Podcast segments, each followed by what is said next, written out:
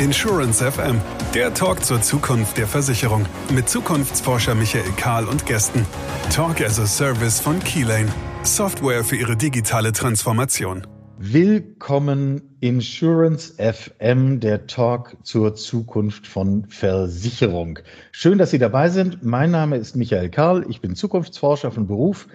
Bei mir ist Simon Dufour.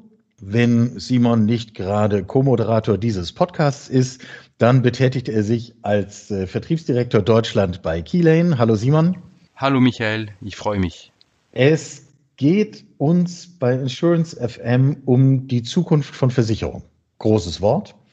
Ähm, und wir tun etwas ganz Vertrautes, etwas fast altmodisches. Wir reden drüber. Aber nicht einfach so, sondern wir reden drüber mit Menschen, die qua ihres Amtes, ihrer, ihrer Verantwortung, ihrer Kreativität ähm, ein Stück Zukunft von Versicherung nicht nur miterleben, sondern selbst prägen. Ich bin heute außerordentlich sicher, dass uns das gelingt, denn wir haben zwei ganz äh, außergewöhnliche Gäste, die heute mit dabei sind und ein spannendes Zukunftsthema. Aber zunächst die Gäste. Menschen stehen im Vordergrund in alphabetischer Reihenfolge. Bei uns ist Heiko Burdak, CIO der Signal Iduna Gruppe. Hallo, Herr Burdak. Ja, hallo in die Runde. freue mich riesig dabei sein zu dürfen. Und dabei ist ebenfalls Rainer Sommer, CIO und COO der Generali Deutschland. Hallo Herr Sommer, schön, dass auch Sie dabei sind. Ja, auch von mir herzliches Hallo aus dem Homeoffice natürlich. Ja, das könnten wir jetzt, glaube ich, alle vier sogar sagen. Dass, äh, so sind diese Zeiten und, äh, und es funktioniert eben trotzdem. Wir wollen heute sprechen über ein Spannungsfeld ein Spannungsfeld, in dem sich Versicherungen befinden, nicht nur, aber das für Versicherungen, glaube ich, eine ganz eigene Note hat, nämlich das Spannungsfeld zwischen Agilität, Beweglichkeit auf der einen Seite und Verlässlichkeit, Stabilität auf der anderen Seite. Man könnte vielleicht zuspitzen, wir wollen reden über das Spannungsverhältnis zwischen Kundenerwartungen auf der einen Seite und Prozesserwartungen auf der anderen Seite. Die einen vielleicht eher extern, die anderen intern, aber da sind wir schon mitten im Gespräch. Interessant ist, dass es ja eigentlich gerade eine, eine anständig aufgestellte IT sein könnte, sollte, die hier eine Brücke herstellen kann, die sozusagen beides ermöglichen könnte, wenn sie denn will, wenn sie das denn für richtig hält und äh, sozusagen mit dieser Komplexität auch ein Stück weit umgehen kann. Das ist unser Thema heute. Und die erste Frage, ich stelle sie gleich offen an Sie beide.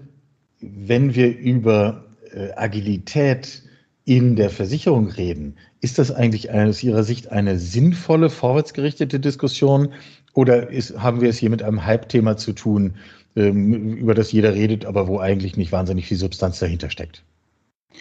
Vielleicht, vielleicht mache ich mal den Anfang, äh, wenn ich darf.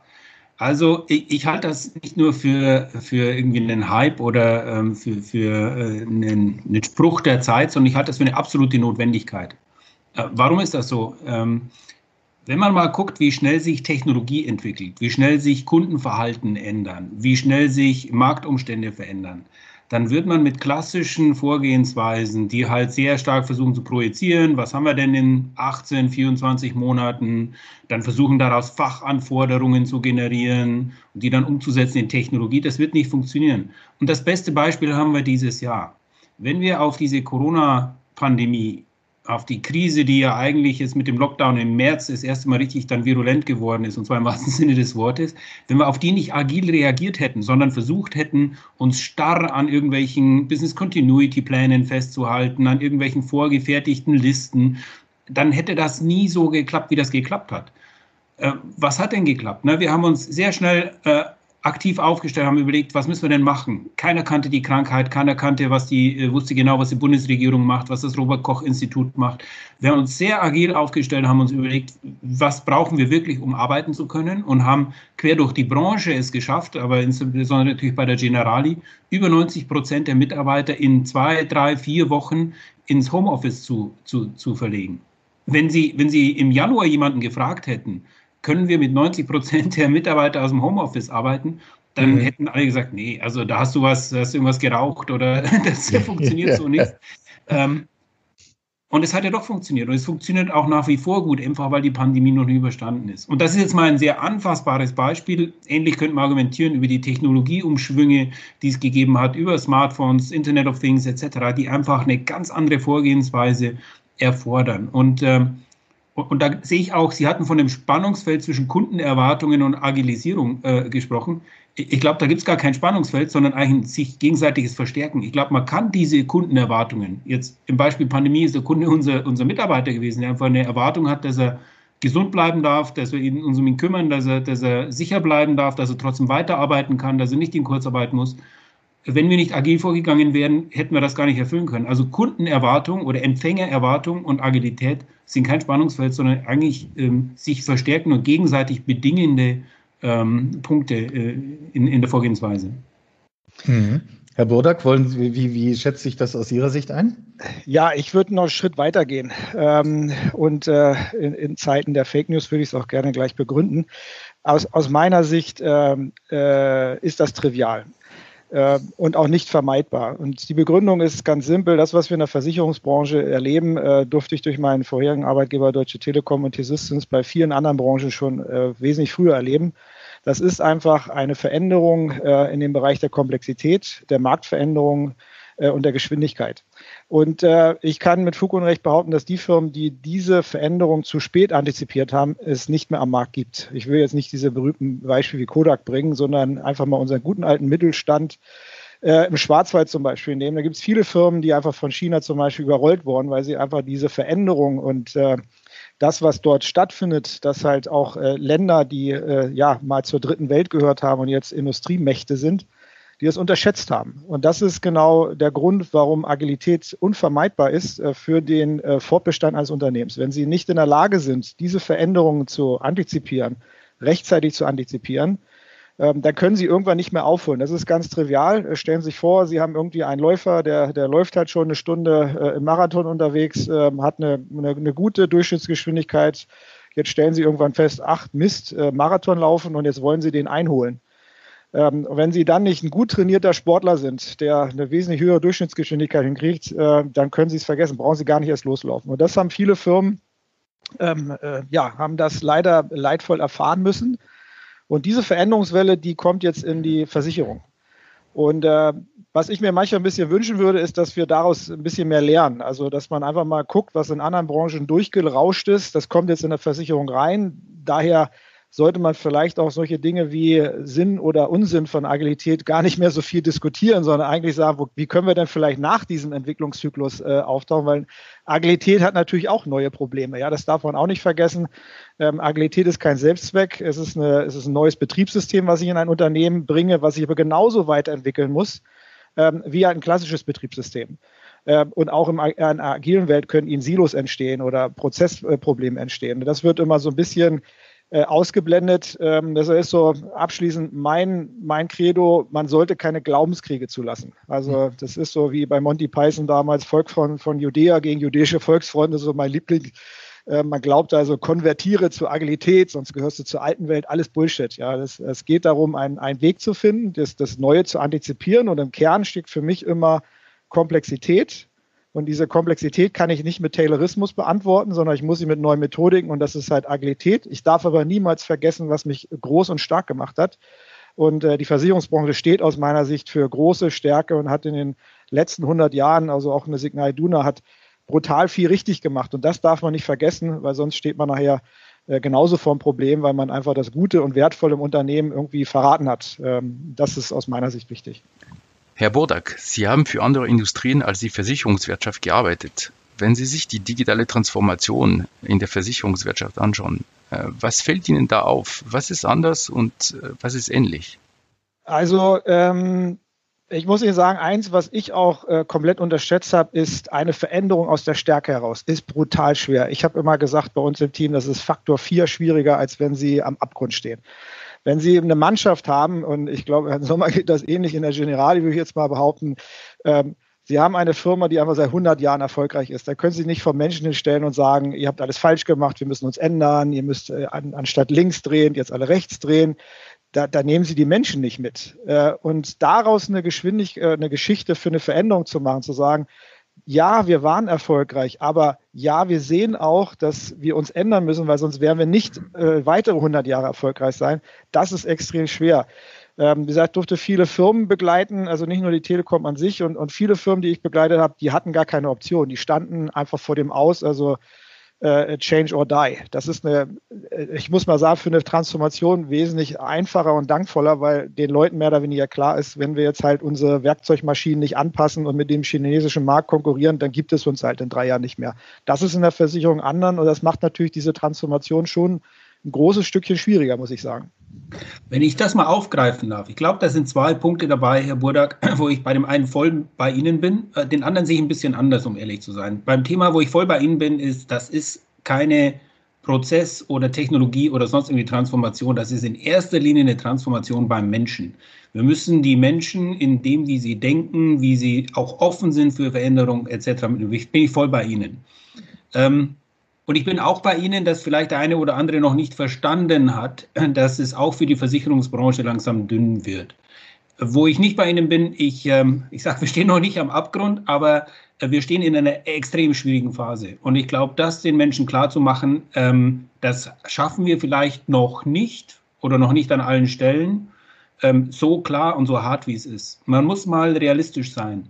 Äh, in einem wie noch nie gesehenen Niedrigzinsszenario, wo, also ich sage mal, die Projektionen letztes Jahr noch waren an oder knapp über Null und jetzt die Projektionen sind an oder knapp unter Null oder deutlich unter Null, ähm, mit Garantiebeständen in der Lebensversicherung, die alle deutlich über Null liegen, ergibt sich ein automatischer, automatischer Stretch. Wenn ich sehe, dass die Solvency 2 Reports, die es jetzt äh, über die BaFin gibt, ich will jetzt nicht die genaue Zahl zitieren, aber wenn man sieht, dass mehr als die Hälfte der deutschen Lebensversicherer qua Kennzahlen in den entsprechenden Reports nur mit Hilfsmaßnahmen, sagen wir mal, die Solvenzquoten erfüllen oder die Solvenzanforderungen erfüllen, dann ist das ein deutliches Signal. Wenn von über äh, 80, wir sind knapp 80 äh, Versicherer, ähm, wenn mehr als 40 eben nur mit, äh, mit äh, Transitionals und äh, Volatility Adjustments etc. durch die Tür kommen, das ist echt eine schwierige Situation. In der Situation, wo gleichzeitig neue Player anfangen, über technologiegetriebene Vertriebsmodelle den Markt abzulaufen, ähm, wo große Unternehmen ähm, auch aus, aus Fremdländern ähm, jetzt ersten Fuß in, in nach, nach Deutschland setzen. Ping An ist noch nicht mit einem Versicherer da, aber das große Investors, die in Finlieb getätigt haben, zeigt ja sehr stark das hohe Interesse an dem deutschen Markt als einem der Kernmärkte für Versicherungen in, in Deutschland. Ich glaube, ähm, da würde ich das ein bisschen anders sehen. Ich glaube, wir stehen auch knapp vor so eine Welle wie die, die Kodak vielleicht damals verpasst hat oder die, die, die, die Nokia damals verpasst hat. Wir, wir sehen die Signale. Sind wir klar genug, das unseren Leuten, unseren Kollegen klarzumachen? Sind wir intelligent genug, um das auch in der, in der Schärfe zu sehen, ähm, die, die wirklich die Situation mitbringt? Da bin ich bei Ihnen. Das, glaube ich, gelingt uns noch nicht vollumfänglich. Und jetzt sind wir wieder beim Anfang, um die Menschen auch auf diesen Change, der unvermeidlich ist, und da bin ich voll bei Ihnen, auf diesen Change einzustimmen. Ja, wo ich hier darauf hinaus wollte, also mal ist, äh, ja, bin ich bei. Das, das sind Indikatoren, die sehen wir natürlich im Management, muss man auch mal so sagen. Das ist für Mitarbeiter nicht greifbar, aber nehmen Sie nur mal Automobilbranche. Ja, da werden Werke dicht gemacht, da gehen Mitarbeiter nach Hause, da werden große Millionenbudgets. Das macht wirklich Betroffenheit bei Mitarbeitern. Dann den Mitarbeitern zu sagen, das Unternehmen befindet sich in einer Veränderung, wir machen jetzt mal alles links rum. Das ist einfach. Jetzt ja. aber genau den Mitarbeitern das mal konkret zu machen. Also äh, ist für uns eine Schwierigkeit, weil die natürlich sagen, ja, müssen wir auch mal ehrlich sagen, wir haben im Management immer, äh, das, jedes Jahr war immer das schwierigste Jahr, ja, und äh, immer haben wir motiviert, ja, und jetzt, äh, wann, äh, wann ist es für einen Mitarbeiter greifbar? Und das ist es immer erst dann, wenn es den eigenen Arbeitsplatz betrifft. Jetzt haben wir Agilisierung, das betrifft den eigenen Arbeitsplatz. Jetzt, jetzt sagen, und jetzt müssen wir ja auch mal fair sein, in der Versicherung haben wir natürlich auch ein bestimmtes äh, Kriterium Mensch auch uns erzogen. Ja, das sind jetzt nicht unbedingt die, die freischaffenden Künstler, es waren auch viele Menschen, wo wir gesagt haben, wir sind dankbar, dass ihr prozessual Dinge abarbeitet. Ähm, und hier kommt jetzt eine Veränderung rein. Und da, deshalb wollte ich darüber hinaus, das den Menschen in der direkten Betroffenheit deutlich zu machen und da auch klar zu machen, das ist notwendig, damit du halt auch, auch weiter hier beschäftigt sein kannst, ist eine Schwierigkeit, als wenn ich halt parallel in der Presse lese, Werksschließung VW, Daimler ja. äh, und äh, morgen äh, machen wir den neuen Blueprint, der uns äh, auf andere Ufer führt. Die Bedrohungslage Sommer teile ich komplett. Äh, und ich bin auch dankbar, dass wir, dass wir in der Versicherung da vielleicht noch ein bisschen Zeit haben, äh, das zu antizipieren. Aber es ist auch, ich bleibe bei dem Punkt, wir sollten von anderen Branchen lernen. Ja. Weil diese Bedrohungslage, nehmen wir mal nur China, das haben wir live erlebt. Ja, und äh, das haben wir alle brutal unterschätzt. Was haben wir uns gefreut, als äh, China in KUKA eingestiegen ist? Fahren Sie jetzt mal dorthin. Ja, da ist nichts mehr. Und das ist real und das wird auch in der Versicherung passieren. In der Versicherung ist es, glaube ich, noch ein Stück schwieriger, weil wir haben kein Asset. Ja, bei KUKA haben sie einen Industrieroboter, ein, ein brillantes Produkt, 100 Jahre deutsche Ingenieurskunst. Das kann man sogar anfassen. Jetzt, genau, das haben wir in der Versicherung nicht so stark. Deshalb glaube ich auch daran, das wird uns wahrscheinlich härter treffen, weil es einfacher zu reproduzieren ist und dann natürlich der Technologiefaktor kommt, mhm. ähm, der das nochmal bedrohlicher macht. Aber nichtsdestotrotz komme ich zum Resümee, wenn wir mal einfach diese Vertrauensbasis nehmen, die wir in Deutschland haben, also wie sehr uns unsere Kunden auch vertrauen, schafft das eine riesen neue Marktchance, weil in allen anderen Branchen verkaufen sie nicht Vertrauen, da verkaufen sie ein Produkt mit Features und, und wir haben sehr stark ein, ein Versicherungsprodukt, wo im Kern eigentlich Vertrauen äh, steht.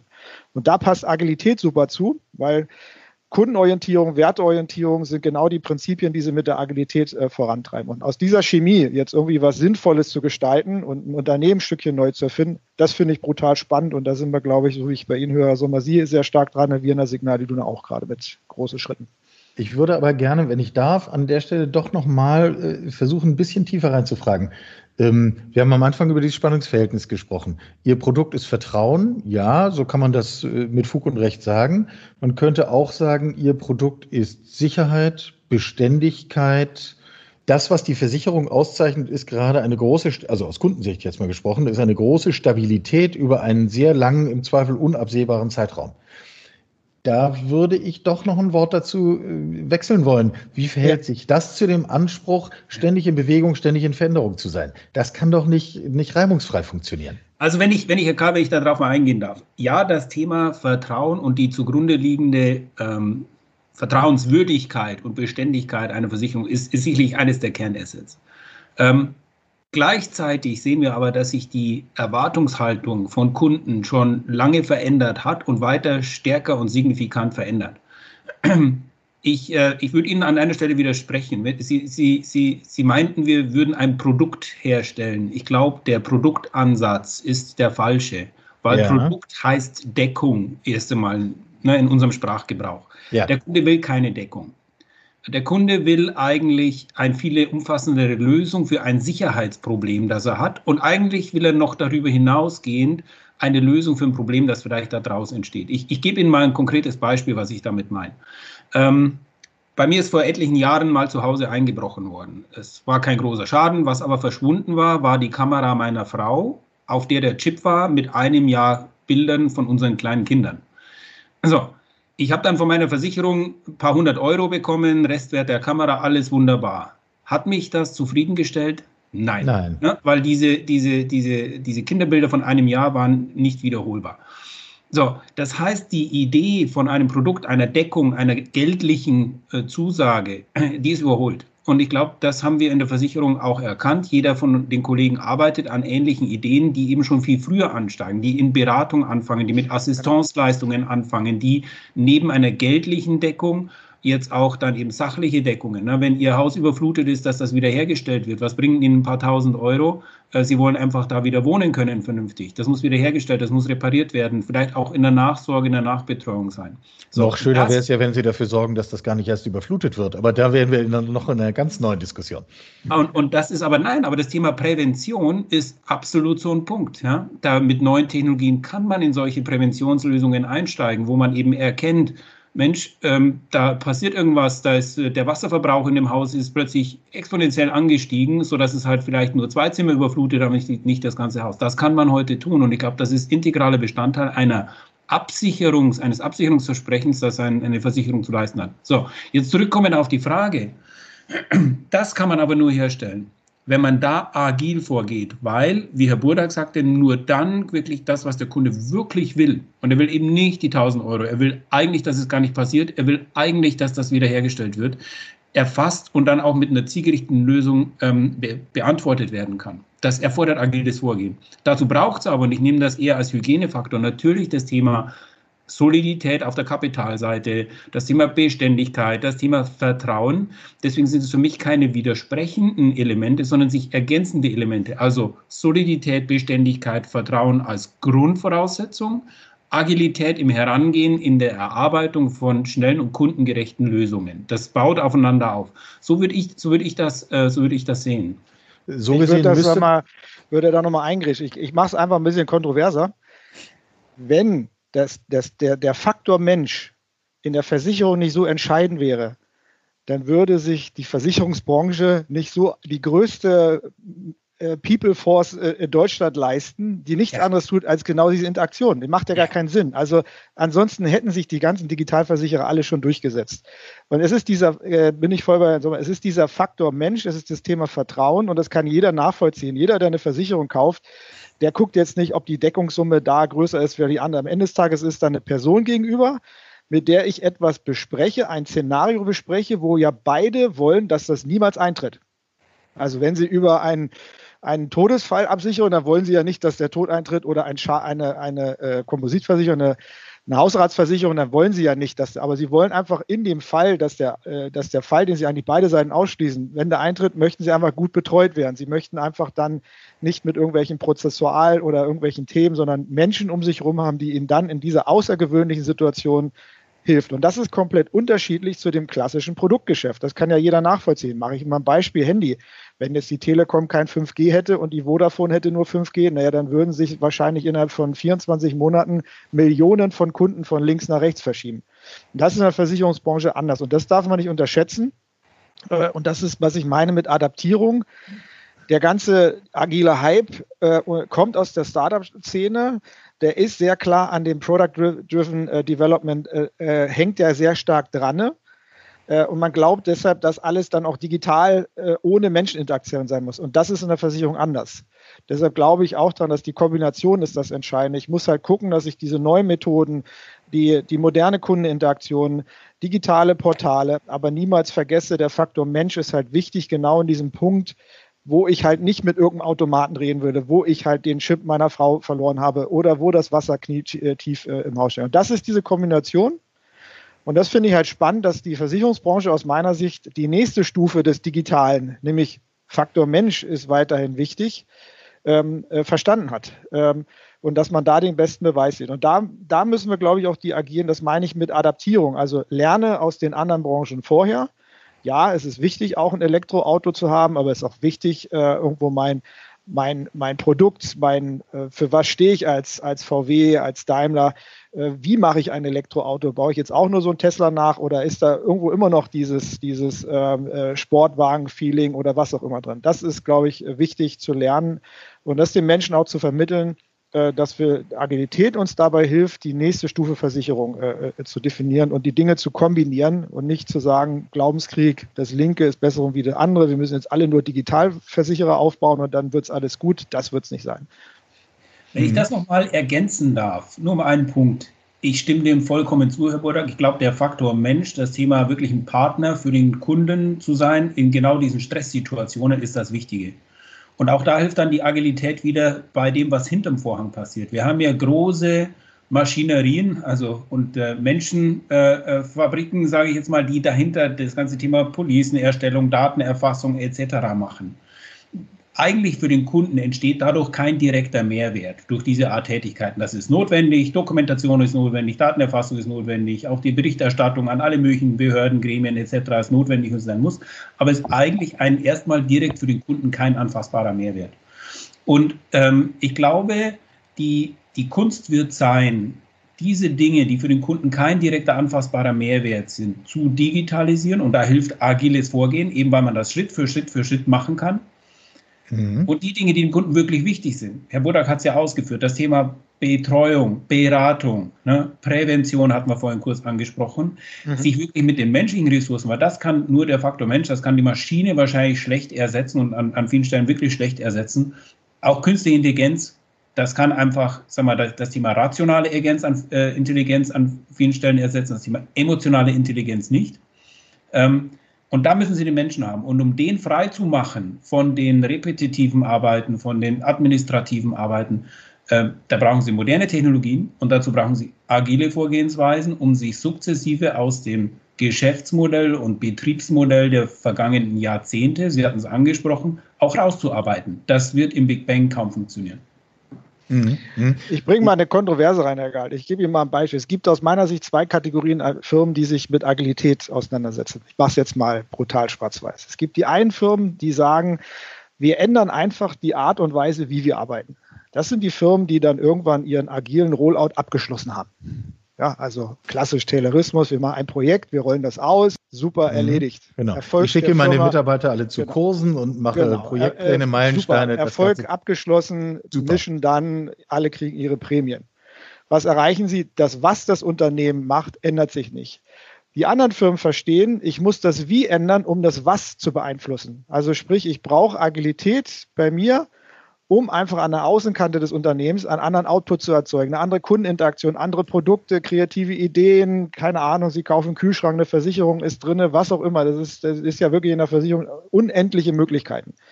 Und diese und äh, wichtig ist, dass man wenn man sich mit Agilität auseinandersetzt im Unternehmen, man muss sich für einen Weg entscheiden. Ja, leider führt nur einer zum Erfolg. Das ist der zweite, den ich beschrieben habe. Also das Wie als erstes, um das Was zu verändern und das auch gleich in der, in der, ähm, ja, ich sage jetzt mal Rollout oder in der Implementierung zu berücksichtigen, Mitarbeiter zu erklären, um halt kundenorientierte Produkte, so wie er so mal schön die Touchpoints beschrieben hat, um zu verstehen, welche Touchpoints ich habe und welche Mehrwerte ich da generieren kann, brauche ich halt cross-divisionale Teams, die sich kundenorientiert mit agilen Methoden auseinandersetzen.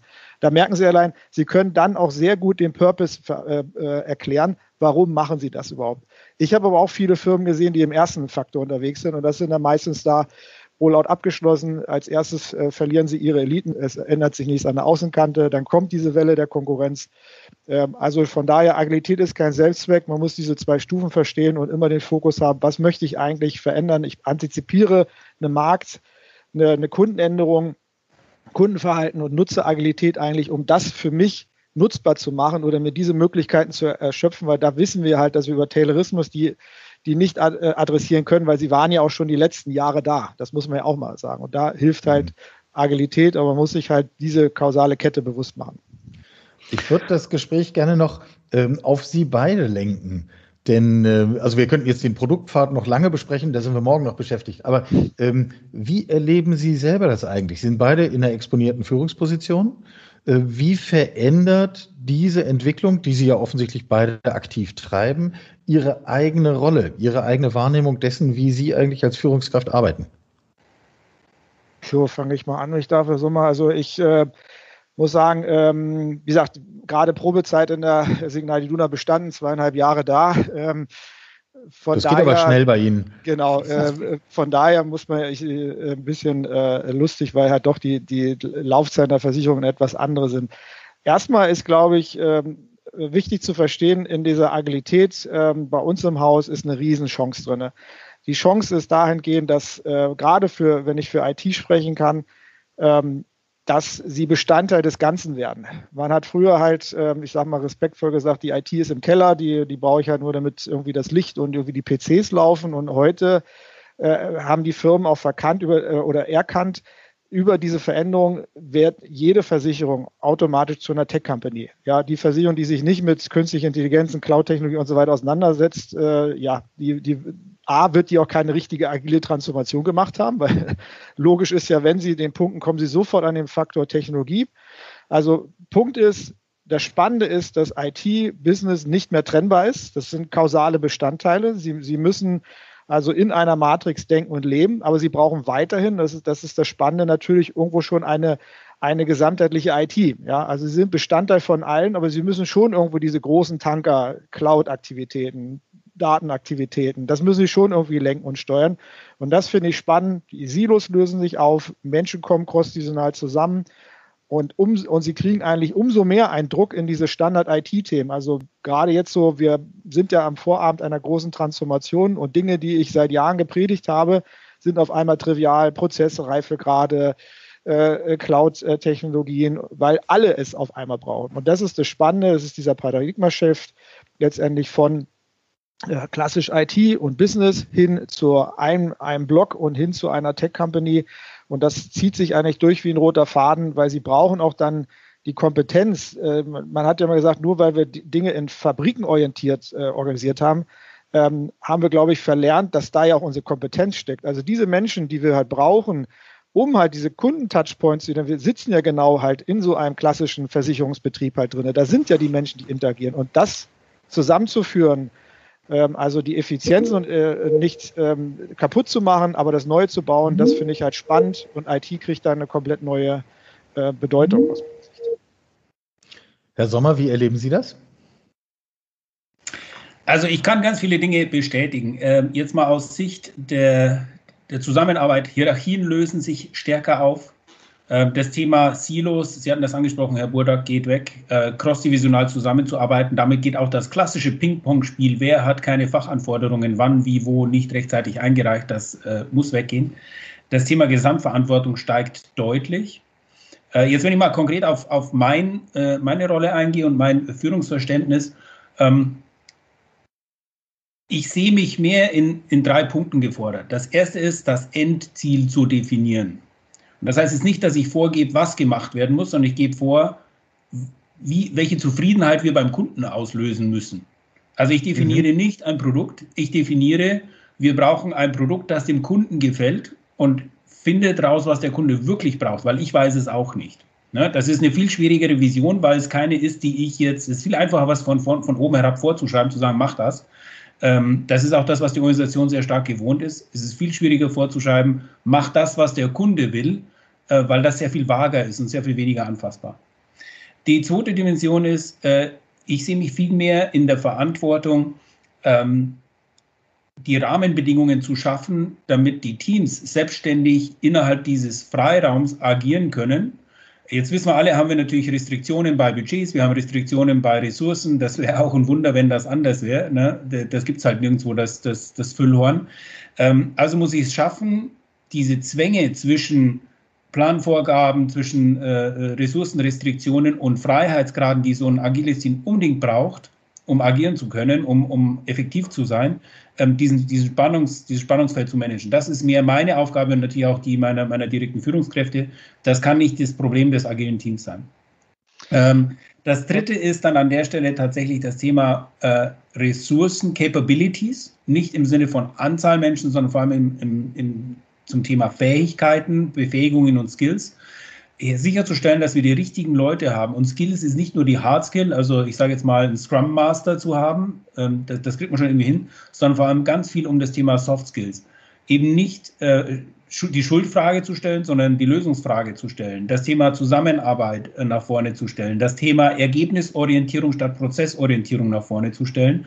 Und das sind auch wieder, und jetzt springe ich wieder eins zurück, Rahmenbedingungen zu schaffen, wo man überlegt, ist eine, äh, jetzt bin ich mal provokativ, ist das heutige Modell, wo wir nach Anwesenheit, nach, äh, äh, nach Präsenz bezahlen, ist das das Richtige? Oder muss man eigentlich, oder müsste man sich nicht in so einem Modell komplett davon lösen und sagen, wann, wo und wie viel du arbeitest, ist eigentlich irrelevant. Ich bezahle dich nach Ergebnis. Ich weiß, das ist natürlich provokativ und das äh, ist natürlich auch im, im Rahmen von tarifgebundenen Unternehmen schwierig. Aber rein von der Philosophie muss man eigentlich so mal auch über Incentivierung von Mitarbeitern zu solchen Themen nachdenken. Mhm. Ich hätte auch eine Kann eindeutige ich, Antwort auf diese Frage. Ähm, ja. Aber ja, darüber reden wir in fünf Jahren nochmal. Dann, dann also kann ich auch nur bestätigen. Also äh, Herr Sommer hat super äh, auch meinen Arbeitsalltag beschrieben. Äh, ich würde noch einen Punkt äh, ergänzen, das ist auch gerade den letzten Punkt. Ergebnis ganz wichtig. Ich gehe noch eine Stufe weiter. Impact. Ja, also das, das habe ich im Amerikanischen gelernt. Da, da werden halt Mitarbeiter und Incentives äh, an Unternehmensimpact äh, bezahlt. Also welchen Impact erzeugen sie im Unternehmen? Ähm, und Impact wird halt unter, in unterschiedlichen Dimensionen gemessen. Was mich noch, wenn ich da darf, noch sehr stark beschäftigt im Augenblick, ähm, äh, weil ich äh, glücklicherweise schon einige agile Transformationen gemacht habe, ist an die Probleme auch agiler Transformation zu denken. Ja, dass, dass äh, viele glauben, dass wenn ich agil bin, dann bin ich problemlos unterwegs. Das ist ja nicht so. Also wenn Sie, ich mache mal ein Beispiel, wenn Sie autonome äh, Teams haben, die komplett selbstverantwortlich unterwegs sind, da müssen Sie aufpassen, äh, dass die nicht autark werden. Sie müssen Abhängigkeiten managen. Das ist mein, mein Lieblingsthema, weil das haben Sie in agilen Systemen ähm, haben sie sofort einen Gegentrend. Also Teams sind brutal kundenorientiert, ähm, äh, autonom super unterwegs und dann entstehen halt Abhängigkeiten. Ja, ähm, Team A braucht Team B, also beschäftigen wir uns auch gerade mit Modellen. Ähm, äh, ich bin ein Fan von Klaus Leopold vom Flugebenenmodell, dass wir halt Abhängigkeiten managen, dass wir entsprechende Boards bauen, weil sie können auch in agil herrliche Silos bauen. Also und sie können es auch herrlich kaputt machen, wenn sie so ein Safe ausrollen. Ähm, weiß nicht, wem das was sagt. Das ist halt ein super prozessuales Modell, was aus der Softwareentwicklung kommt, wo Sie ein ganzes Unternehmen prozessual agilisieren können. Macht super Sinn, wenn Sie äh, mit äh, brutal vielen Development-Teams Softwareentwicklung machen sollen. Da steht aber Ihr Unternehmen mal eben für, für ein Jahr. Ähm, und das gilt glaube ich, auch so ein bisschen, also die Stufe weiterdenken, würde ich jetzt mal sagen. Also zu sagen, okay, Agilität, die ganzen Dinge an Start bringen, das ist eine, aber wir müssen immer irgendwie so eine Welle vorwegdenken. Also wenn unsere Teams in Agilität gehen, dann werden halt agile Probleme hochkommen. Dann wäre genau wie äh, auch was bei uns beschäftigt, äh, Abwesenheitsregelung und so weiter. Und in einem Unternehmen dann deutlich zu machen, hey Leute, das entscheiden die Teams. Und wenn dann, nee, aber das passt ja nicht zu unserem Arbeitsrecht, ja, who cares? Ja, andere Firmen haben es doch auch so gemacht. Äh, das sind so, glaube ich, die, die äh, äh, ich sage immer so ein bisschen der Bulldozer vor den Teams zu sein. So sehe ich mich ein bisschen. Äh, also diese, diese ganzen Leitplanken, diese Dinge freizuräumen, Teams auch Erfahrung mitzugeben, äh, äh, auf die Probleme auch in der agilen Welt hinzuweisen. Ähm, viele unterschätzen brutal, ich nenne den immer den Selbstreinigungseffekt von Teams. Das unterschätzen die meisten wenn Sie, ich mache mal ein Beispiel, ich habe das, äh, finde ich immer noch faszinierend, weil ich habe es in jeder agilen Transformation gehabt, wenn Sie ein Team haben, was komplett committed ist auf ein Ziel, und Sie haben jetzt diesen berühmten Low-Performer, auf die wir uns ja früher im klassischen Management alle so ähm, fokussiert haben, die sortieren die Teams aus. Und die, die kommen zu Ihnen ins Büro, die stellen ihn hin und sagen, Heiko, wir haben uns mit dem Karl-Heinz hier geeinigt, der passt bei uns nicht rein, du musst ihm ein anderes Team suchen. Dann sind Sie erstmal baff. Ja, da, darauf müssen Sie Führungskräfte vorbereiten. Das haben die noch nie in ihrem Leben erlebt wenn Teams oder Tribes oder wie auch immer sie die alle nennen äh, oder Squads, vollkommen egal. Es entsteht eine Mechanik und es entsteht ein Druck, ein dauerhafter Druck für ein Unternehmen, sich mit Leitplanken anzupassen. Und dem müssen sie sich stellen. Und wenn sie einmal in diese Richtung dieses Ventil geöffnet haben, haben sie keine Chance mehr zurück. Ja? Und, und dem muss man sich stellen und dann müssen sie halt Führungskräfte abholen. Also Leadership-Entwicklung ist brutal wichtig. Das wird absolut unterschätzt nur weil ich jetzt irgendwie einem klassischen äh, Manager sage, du bist jetzt ein agiler Leader, da ist ja im Kopf nichts passiert. Ja, und die Menschen, muss man auch sagen, die, die sind überfordert in so einer Situation. Also ganz viel Leadership-Entwicklung machen, äh, damit diese agilen Teams gut unterstützt werden. Das sind so Dinge, die mich gerade äh, beschäftigen, weil nur mit dem Startschuss haben wir eigentlich nichts erreicht. Ja, wir haben nur erstmal eine Grundlage geschaffen und dann wird es erst lustig, weil dann fangen Teams an und die fangen an, dynamisch zu werden und dann, oh Gott, dann sind die auch noch erfolgreich. Und dann muss man sich halt gut aufgestellt haben, um damit auch ein Stückchen klarzukommen, sage ich mal salopp. Das ist ich, ein absolut wichtiger Punkt. Ein letztes Wort dazu. Und das kann man nicht durch Schulung oder Training erreichen. Exakt. Das muss man sicher tun. Das ist Erfahrung. Das müssen die Leute erfahren und erleben. Herr Burdak hat es ja angedeutet.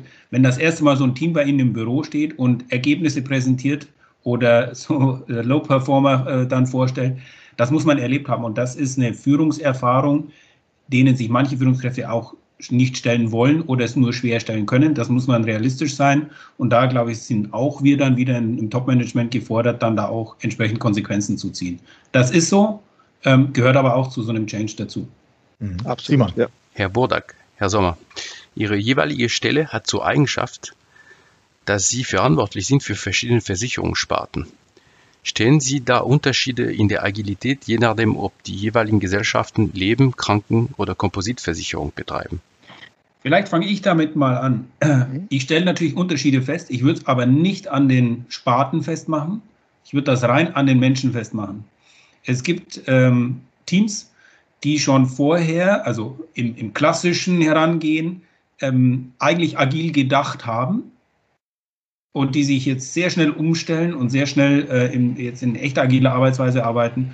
Und es gibt Teams, äh, die sich damit deutlich schwerer tun, kulturell äh, gebildet. Na, gerade in der Gruppe hat man ja auch verschiedene Unternehmenskulturen, die wir versuchen jetzt zusammenzuführen durch die Transformation.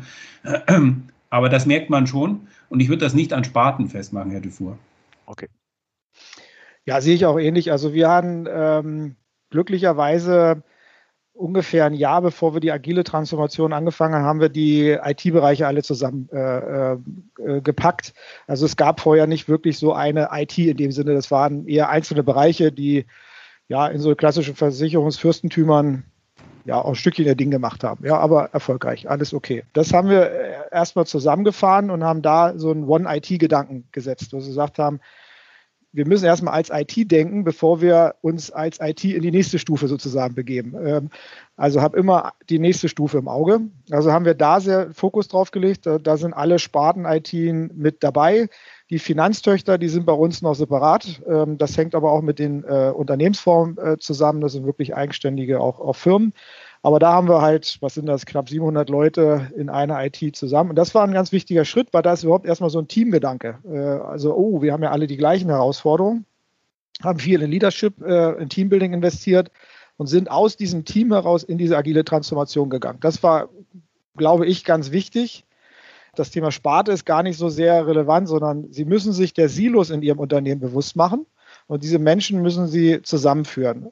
Und die äh, Retrospektive ähm, im Sinne von diese, diese rückwärtsgerichtete Diskussion, nenne ich es mal so, gar nicht zulassen. Also es war immer sehr stark diese, ja, haben wir denn alles falsch gemacht? Ähm, ist denn der Host eine schlechte Technologie oder, oder solche Diskussionen? Und wir haben das bei uns gemacht, dass wir gesagt haben, das ist einfach Release 1.0, war alles super. Also ein bisschen von Microsoft lernen. Äh, das Windows 95 war das beste Windows, was es immer gab. Und dann kam 98 und also einfach zu sagen, das war ein Release. Alles super, schließen wir ab. Fokus ist jetzt Release 2.0. Und so haben wir das gemacht. Wir geben dem einfach einen nach vorne gerichteten äh, Bezeichnung. Ähm, das war ganz entscheidend für uns. Ähm, und so haben wir mehr oder weniger schon einen großen Kulturschub ähm, im Vorfeld gemacht und, und können jetzt einfacher in den nächsten Sprung schieben. Ich, ich warne auch immer davor, zu viele, das ist wie beim Treppesteigen. Wenn Sie zwei Stufen kann man noch so machen, bei drei, da sollten Sie eine gute Zahnversicherung haben. Das kann böse ins Auge gehen, wenn man da zu schnell drei Stufen versucht zu nehmen.